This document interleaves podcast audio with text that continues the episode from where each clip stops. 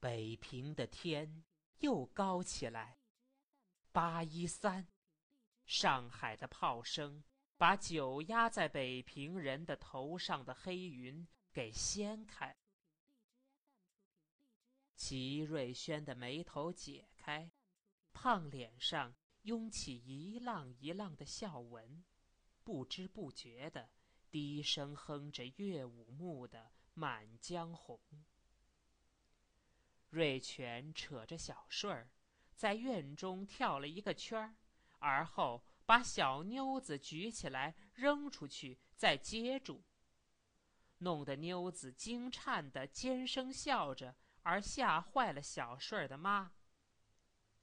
老三，你要是把他的嫩胳膊嫩腿摔坏了，可怎么办？小顺儿的妈高声的抗议。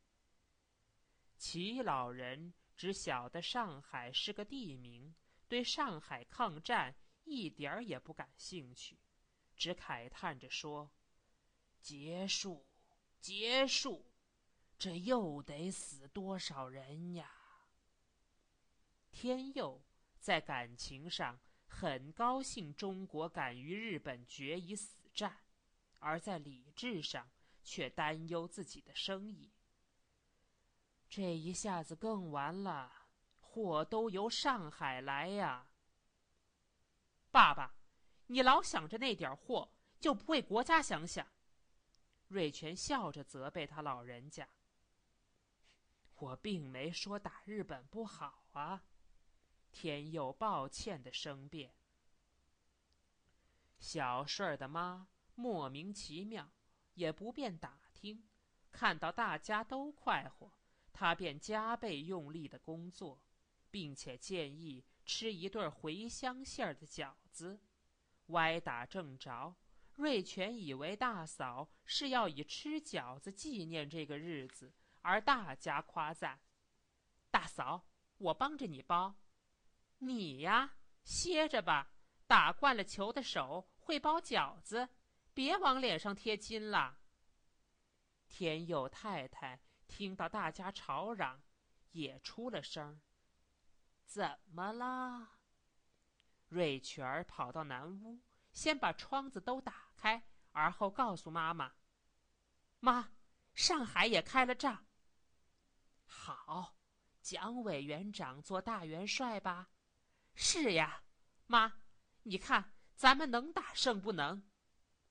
瑞全喜欢的忘了妈妈不懂得军事。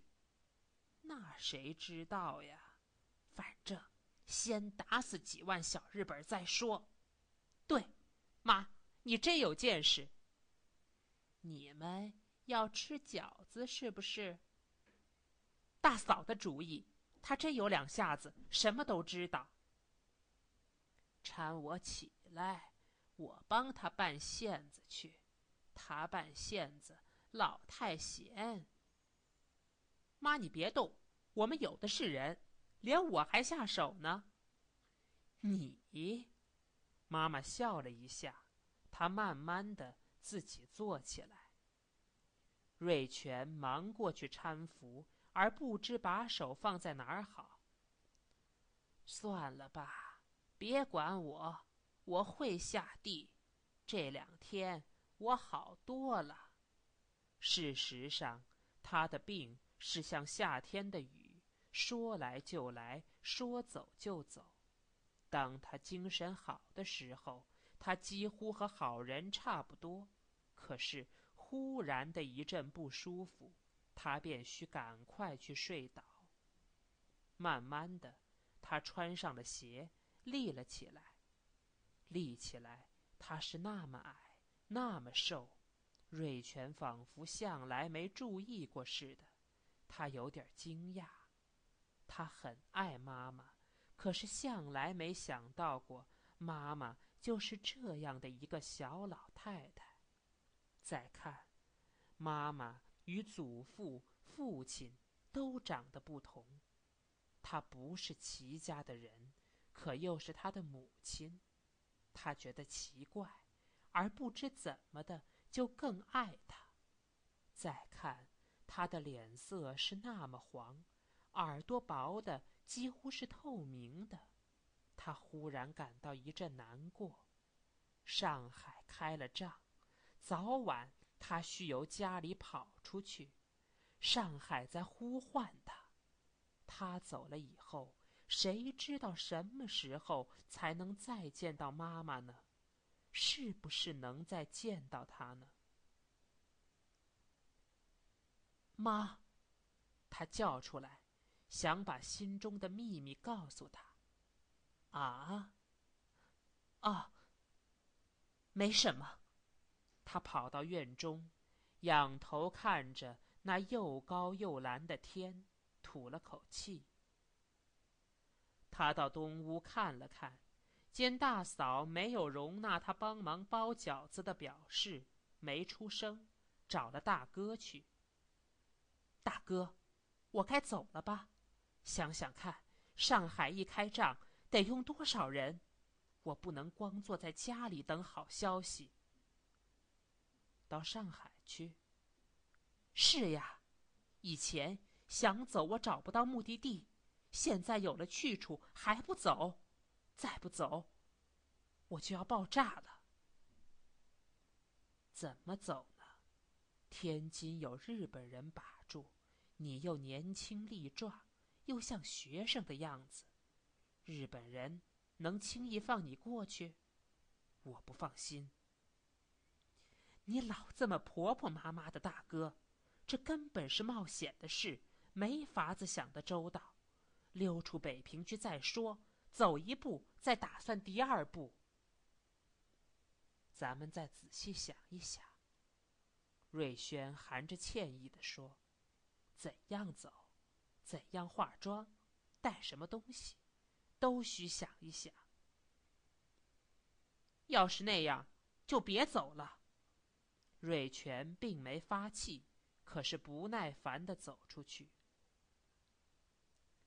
瑞丰。有点见风使舵，见大家多数的都喜欢上海开仗的消息，他觉得也应当随声附和。在他心里，他并没细细的想过到底打好还是不打好，他只求自己的态度不使别人讨厌。瑞丰刚要赞美抗战。又很快的改了主意，因为太太的口气与众不同。瑞丰太太，往好里说是长得很富态，往坏里说呢，干脆是一块肉，身量本就不高，又没有脖子，猛一看，她很像一个啤酒桶。脸上呢，本就长得蠢。又尽量的往上涂抹颜色，头发烫得像鸡窝，便更显得蠢而可怕。瑞丰干枯，太太丰满，所以瑞全急了的时候，就管他们叫刚柔相济。他不只是那么一块肉，而且是一块极自私的肉。他的脑子或者是一块肥油，他的心。再好，也不过是一块像蹄膀一类的东西。打上海有什么可乐的？他的厚嘴唇懒懒的动弹，声音不大，似乎喉眼都糊满脂肪。我还没上过上海呢，炮轰平了他怎么办？轰不平。瑞丰满脸陪笑地说。打仗是在中国地，大洋房都在租界呢，怎能轰平？就是不幸轰平了也没关系。赶到咱们有钱去逛的时候，早就又修起来了。外国人多么阔，说修就修，说拆就拆，快得很。不论怎么说，我不爱听在上海打仗。等我逛过一回再打仗，不行吗？瑞丰很为难，他没有阻止打仗的势力，又不愿得罪太太，只好不敢再说上海打仗的事。有钱去逛上海，太太并不因瑞丰的沉默而消了气。你多咋才能有钱呢？嫁了你才算倒了霉。看这一家子，老少男女都是色客鬼，连看回电影都好像犯什么罪似的，一天到晚没有说，没有笑，没有玩乐，老都撅着嘴，像出丧的。你别忙啊！瑞丰的小干脸上笑得要裂缝子似的，极恳切地说。你等我事情稍好一点够咱们花的，再分家搬出去呀。等，等，等，老是等，等到哪一天？瑞丰太太的胖脸涨红，鼻洼上冒出油来。中国的飞机出动，北平人的心都跳起多高。小崔的耳边。老像有飞机响似的，抬着头往天上找。他看见一只敌机，但是他硬说是中国的，红着倭瓜脸和孙七辩论。要讲剃头刮脸，我没得可说。你拜过师，学过徒，说到眼神儿，就该你闭上嘴了。尊家的一对眼有点近视呀，我看得清楚极了。飞机的翅膀上画着青天白日，一点错没有。咱们的飞机既能炸上海，就能炸北平。孙七心中本来也喜欢咱们的飞机能来到北平，可是经小崔一说，他就不能不借题抬几句杠。及至小崔攻击到他的近视眼，他认了输。夹着小白布包，笑嘻嘻的到铺户去做活。到了铺户中，他把小崔的话扩大了一些，告诉给小商人们。他一手按着人家的脸，一手用刀在脸上和下巴底下刮剔，低声而恳切地说：“我刚才看见七架咱们的轰炸机，好大个儿，翅儿上。”画着青天白日，清楚极了。人家在他的剃刀威胁之下，谁也不敢分辨。小崔哼唧着小曲儿，把车拉出去。到车口，他依然广播着：他看见了中国飞机。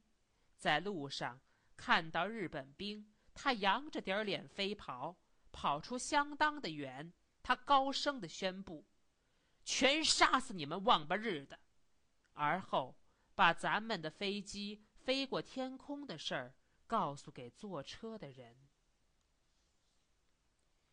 李四爷许久也没应下活来，城外时时有炮声，有几天连巡警都罢了岗，谁还敢搬家呢？今天他应下一档活来，不是搬家。而是出殡，他的本行是窝脖，到了晚年，他也应丧事。他既会稳当的捆扎与挪移香匣桌椅，当然也能没有失闪的调动棺材。在护国寺街口上，棺材上了杠，一把纸钱像大白蝴蝶似的飞到空中。李四爷的尖锐清脆的声音喊出：“本家赏钱八十吊啊！”抬杠的人们一起喊了声：“啊！”李四爷穿着孝袍，精神百倍的，手里打着响指，好像把满怀的忧虑与牢骚都忘了。李四大妈在小羊圈口上站得紧靠马路边，为是看看丈夫领病，责任很重的事的威风，擦了好几把眼，看见了李四爷，他含笑的说了声：“看这个老东西。”彭匠刘师傅也有了事做，警察们通知有天棚的人家。赶快把棚席拆掉。警察们没有告诉大家拆棚的理由，可是大家都猜到这是日本鬼子怕中央的飞机来轰炸，席棚是容易起火的。刘师傅忙着出去拆棚，高高的站在房上，他希望能看到咱们的飞机。小文夫妇今天居然到院中来吊嗓子，好像已经不必再含羞带愧的做了。